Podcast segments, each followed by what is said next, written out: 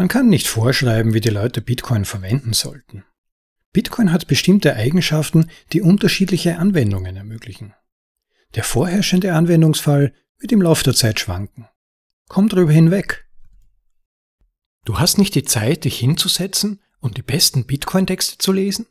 Nun ja, lasse mich dir vorlesen. Das ist ein Bitcoin Audible Anhörartikel.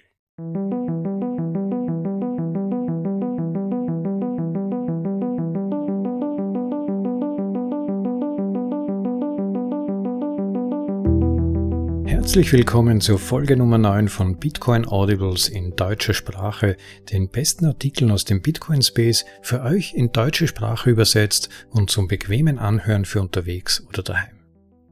Heute gibt es zur Abwechslung mal wieder einen etwas kürzeren Artikel, der es aber dennoch in sich hat. Er stammt von Marty Bend, einem umtriebigen Autor, Podcastbetreiber und Mining-Unternehmer aus der USA, der diesen Artikel vor etwa zwei Jahren in seinem beliebten Newsletter veröffentlicht hat. Gestoßen bin ich darauf über unseren Brother Podcast, dem legendären Original bitcoinaudible.com von Guy Swan. Liebe Grüße an ihn bei dieser Gelegenheit. Und ich dachte mir, das muss auch in deutscher Sprache gesagt werden. Im Artikel geht es um ein recht häufiges Missverständnis im sogenannten Cryptospace, dass Bitcoin eine ganz bestimmte Funktion zu erfüllen habe, und zwar die eines möglichst günstigen und schnellen Netzwerks, um Geld zu transferieren. Das hast du auch gedacht? Alarm! Dann ist diese Folge definitiv für dich. Spoiler Alert, auf die Feinheiten kommt es an. Ich wünsche euch ein paar gute Minuten mit diesem prägnanten Text von Marty Bent und im Anschluss füge ich dann noch ein paar Nachgedanken hinzu. In diesem Sinne nun los mit eine wichtige Erinnerung. Marty Bent, Ausgabe Nummer 708 vom 2. April 2020. Zitat von Marty Bent Das falsche Verständnis des Wortes Bargeld durch Einzelne war das große Problem. Zitat Ende. Ungeachtet dessen, was manche Leute dir sagen oder dich glauben machen wollen, das Hauptwertversprechen von Bitcoin hat sich seit seiner Einführung am 3. Januar 2009 nicht geändert. Bitcoin ist Peer-to-Peer -Peer Digitalgeld. Das war schon immer so und sollte, wenn genügend Bitcoin-Benutzer an dem verteilten System teilnehmen, immer so bleiben. Viele Leute, die sich entschieden haben, Altcoins auf den Markt zu bringen und zu verkaufen, werden behaupten, dass sie dies getan haben, weil die Gebühren von Bitcoin zu hoch wurden und sich die Bestätigungen als zu langsam herausstellten, was es zu einem unrentablen digitalen Bargeld macht, da der Bargeldumtausch sofort und praktisch gebührenfrei erfolgen sollte. Das Einzige, was diese Altcoin-Händler jedoch hervorgehoben haben, ist ihre Unkenntnis, wenn es um die Definition des Wortes Bargeld geht. Bargeld ist ein Inhaberpapier, das während des Handels als endgültige Abrechnung verwendet werden kann. Das bedeutet, dass ein Geldgut, um unter die Definition von Bargeld zu fallen, unter der vollständigen Kontrolle des Benutzers stehen muss und der Empfänger bereit sein muss, es als endgültige Abrechnung im Austausch für seine Ware oder Dienstleistung zu akzeptieren. Ja, einige Formen von Bargeld wie der US-Dollar sind mit geringen bis keinen Gebühren verbunden und können sofort abgerechnet werden, sobald Waren erworben und das Geldgut im Austausch übergeben wurde. Dies schließt jedoch nicht aus, dass andere Geldgüter die Rolle von Bargeld erfüllen, wenn sie diese beiden besonderen Merkmale nicht aufweisen. Und während bei Bargeldinstrumenten wie dem US-Dollar möglicherweise keine Gebühren an der Verkaufsstelle anfallen, gibt es versteckte Gebühren in Form von Inflation, die durch die Abwertung der Währung entsteht, die das Bargeldinstrument repräsentiert. Kompromisse existieren. Der US-Dollar bietet sofortige und kostenlose Transaktionen am Verkaufspunkt zum Preis einer stetigen Abwertung im Laufe der Zeit. Das einzige Problem mit Bitcoin ist, dass es seine Kompromisse vorzieht und sie bei jeder Transaktion auf dem Basislayer, also Transaktionen auf der Blockchain selbst, sichtbar und fühlbar sind. Aufgrund der verteilten Natur von Bitcoin, der Knappheit seines Blockspace und der Knappheit des Gesamtangebots an Bitcoins fallen Gebühren und Endabrechnungszeitpunkt dem Endbenutzer auf. Knapper Blockspace schafft einen Wettbewerb, um Transaktionen rechtzeitig in Blöcke aufzunehmen, was einen Gebührenmarkt schafft, auf dem die Transaktionen der Höchstbietenden gemeint werden. Vergiss nie, dass die Gebühren nur so hoch sind, wie Einzelpersonen zu zahlen bereit sind. Dies hängt von der Dringlichkeit ab, mit der man seine UTXOs, vereinfacht ausgedrückt seine Transaktionen, verschieben muss. Wenn eine Person bereit ist, etwas zu warten, kann sie sich eine niedrigere Gebühr sichern. Die Natur des Proof of Work macht es vorteilhaft zu warten, bis eine bestimmte Anzahl von Blöcken zu dem Block hinzugefügt wurde, in dem die Transaktion eines Benutzers enthalten war, um eine Garantie dafür zu haben, dass sie nicht überschrieben wird.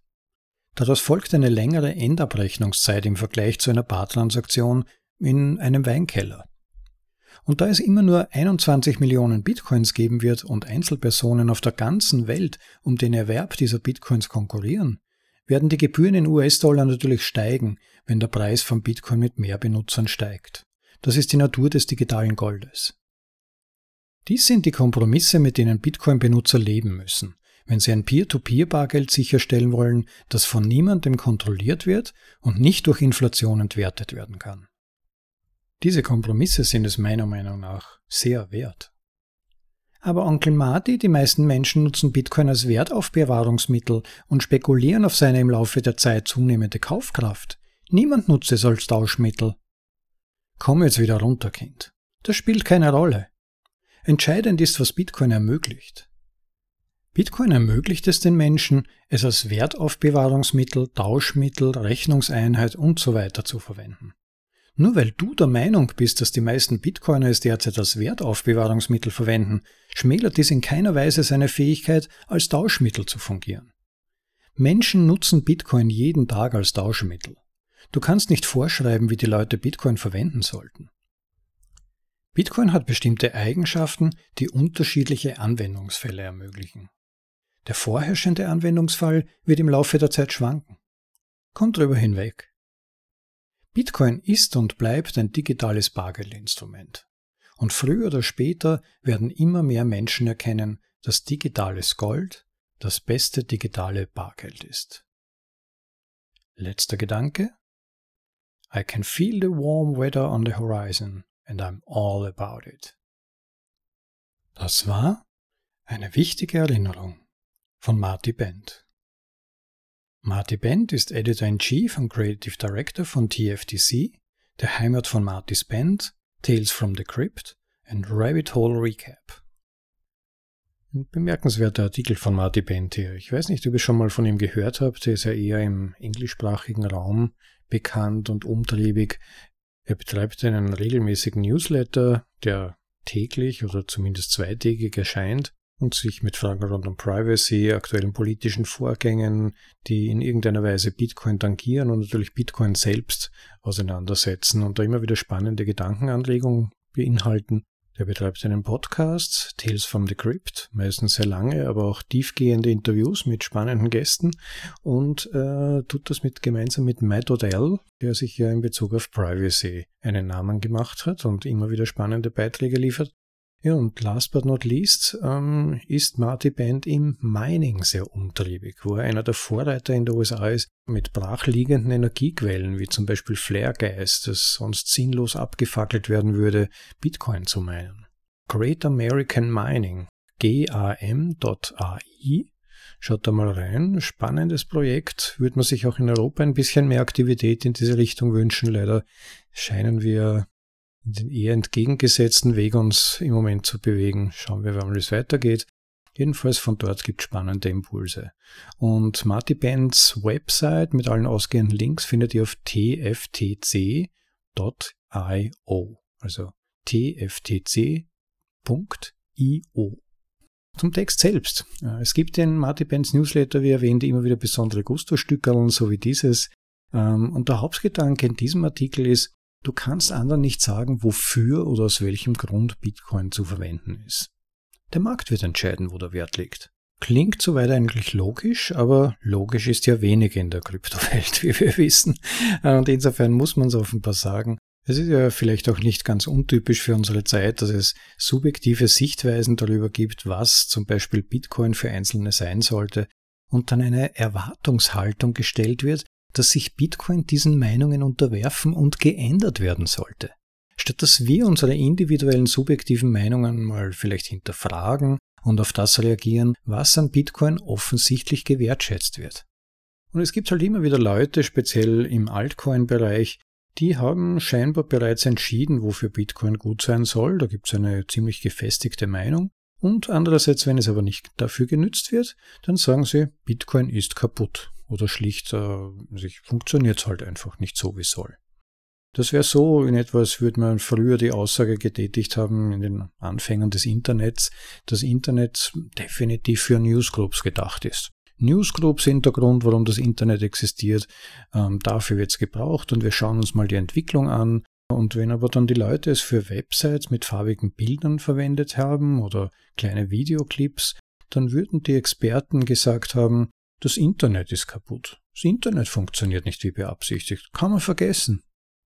Die Frage ist, woher wissen die, wofür es gut sein soll? Oder was es tun sollte? Oder was ich tun sollte? Oder was die ganze Welt tun sollte? mit einer bestimmten Technologie.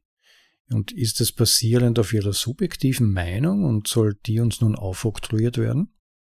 Was ist, wenn ich gerne einen eigenen Not betreiben möchte, um direkt mit Freunden Geld auszutauschen oder ein Community-Projekt aufbauen möchte? Wenn ich es also für ganz andere Dinge schätze, als das jemand anderer tut. Und der Punkt ist, wenn ich spezifische Erwartungen an ein Produkt habe, beziehungsweise in unserem Fall jetzt an Geld habe, dann haben diese Dinge halt ihren Preis. Und es gibt halt tatsächliche und echte Kosten, um die Sicherheit und Unabhängigkeit eines Systems wie Bitcoin zu gewährleisten. Und wenn Leute nicht bereit sind, für diese speziellen Möglichkeiten und Auszeichnungen dieses Systems zu zahlen, sondern sie bereitwillig für bunte Features oder Gadgets oder eben POS-Systeme oder was auch immer einzutauschen, dann können sie das ja tun. Sie sollen aber mir nicht vorschreiben, wofür ich das System einsetzen möchte und was ich dafür bereit bin zu zahlen. Und letztlich haben wir einen Viehmarkt, also einen Gebührenmarkt bei Bitcoin, und das ist gut so, denn das System wird eines Tages von den Fees abhängen, wie wir wissen. Und Marty Bend ist korrekt, wenn er sagt, dass es wichtig ist, dass die Kompromisse und Kosten vorab zu zahlen sind bei Bitcoin. Das ist ein Auszeichnungskriterium. Und zwar warum? Viele Projekte versuchen die Kosten und Kompromisse nämlich zu verschleiern. Und das kennen wir unter anderem von Altcoins, aber auch vom Fiat-System. Da wird dann gesagt, nein, unser System ist gratis oder Transaktionen sind schneller bei uns, aber das hat keinen Preis. Und das beliebteste überhaupt ist, sie verstecken den Preis in Inflation oder mit Notes, die von anderen betrieben werden und ja, natürlich die Transaktionen aus reiner Nächstenliebe betreiben. Nicht vergessen, man wird nie den Wert von etwas kennen, wenn man die Kosten nicht fair darstellt. Und zu den Kosten gehören halt eben zum Beispiel auch jene für die Sicherung des Systems. Wenn der Markt aber die Kosten nicht sieht, werden wir auch nie den korrekten Preis sehen. Doch wofür wird bei Bitcoin gezahlt? Und warum wird es doch verwendet? Und dazu ist zu sagen, keines der Altcoin-Projekte bewegt so viel Geld pro Tag wie Bitcoin bei dem es durchschnittlich, ja, jetzt im Moment ca. 100 bis 150 Milliarden US-Dollar pro Tag sind. Bitcoin ist also ein, definitiv ein Medium, Wert auszutauschen. Und zwar das und nahezu nur das. Es gibt bei Bitcoin sonst keine fancy Features, wie schon erwähnt. Dieser Wert wird ausgetauscht, weil Bitcoin ein direktes Trägermedium für Wert ist. Reines Geld. Ohne Gimmicks, dranhängende Kassensysteme, Nadelstreifenmanager oder Gerüchteküche. Also dezentralisiertes Geld, das als Träger für Wert dient und verlässlich ist.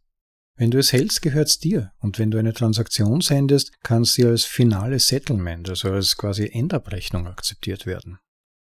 Ja, ein anderer Punkt, der mir noch wichtig vorgekommen ist äh, im Artikel, ein, so zwischen den Zeilen, äh, ist so ein großes Missverständnis rund um den Wert von Zahlungsnetzwerken. Dazu ist zu sagen, und das ist ein Missverständnis, das sogar bei vielen Bitcoinern existiert, wenn man sich so umhört, ein reines Zahlungsnetzwerk hat keinen Wert für sich.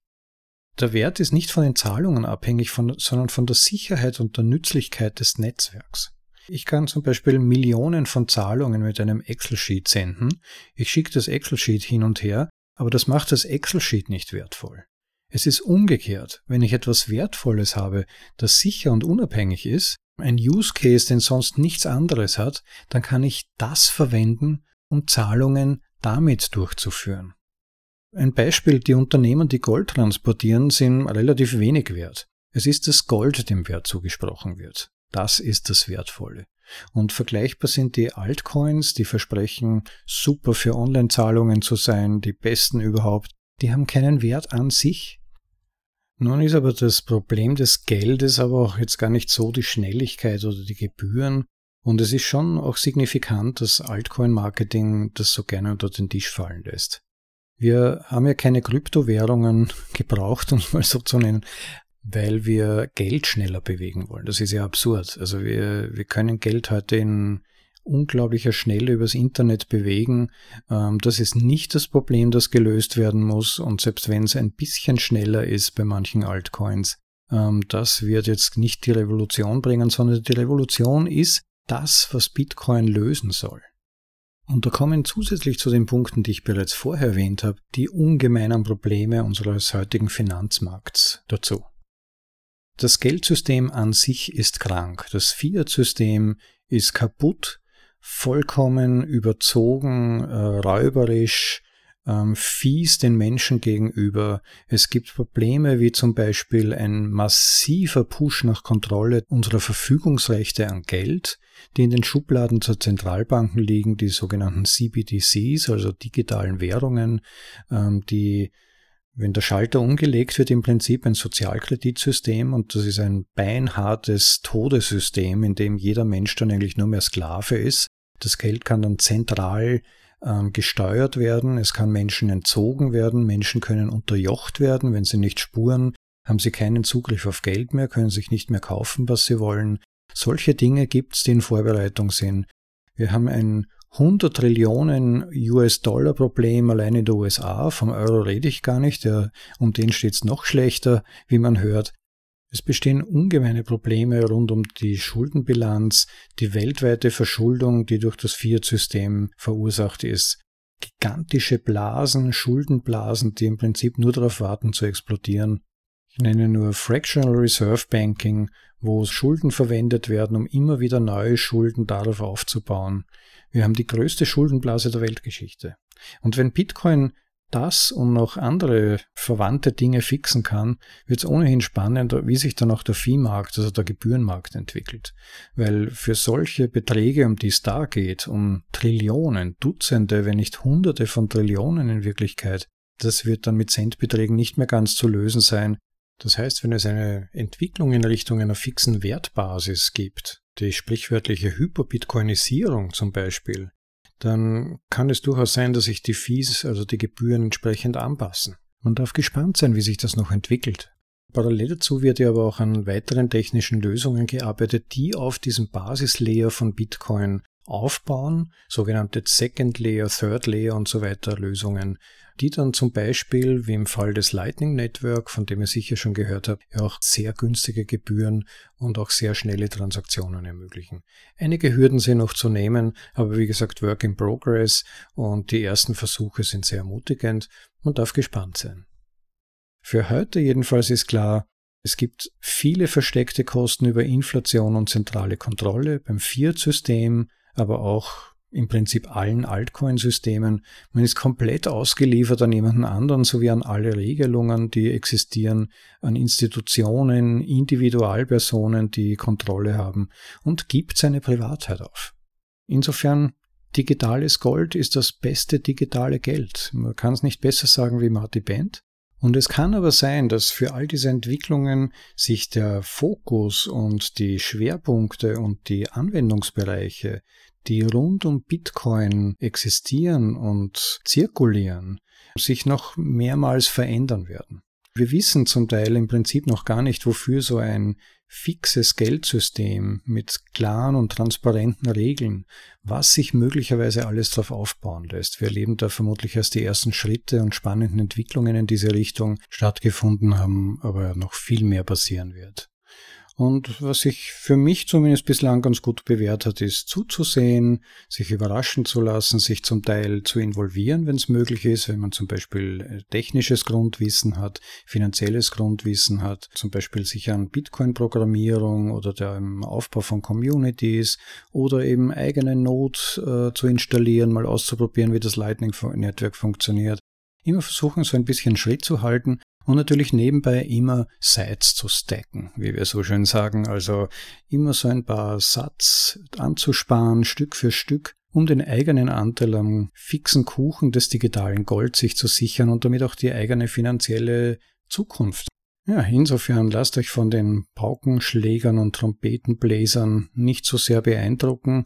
Meistens wird die ganze Rechnung nicht dargestellt, sondern nur ein Teil davon um Marketingfloskeln für bare Münze zu nehmen, war ohnehin noch nie eine besonders gute Idee.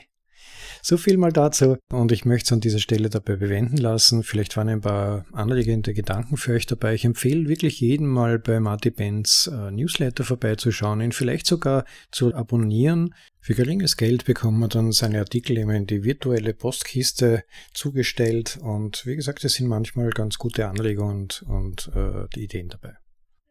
Zu guter Letzt hoffe ich, dass jeder von euch, wenn er in sein Gewissen blickt, sich sagen kann, ja, ich habe bereits den Subscribe-Button geklickt, sicher sicher, nie eine Folge verpassen und vielleicht ist ja wieder was Interessantes für euch dabei, würde mich sehr freuen. Und für heute noch einen schönen Tag, genießt das Leben, euer Rob.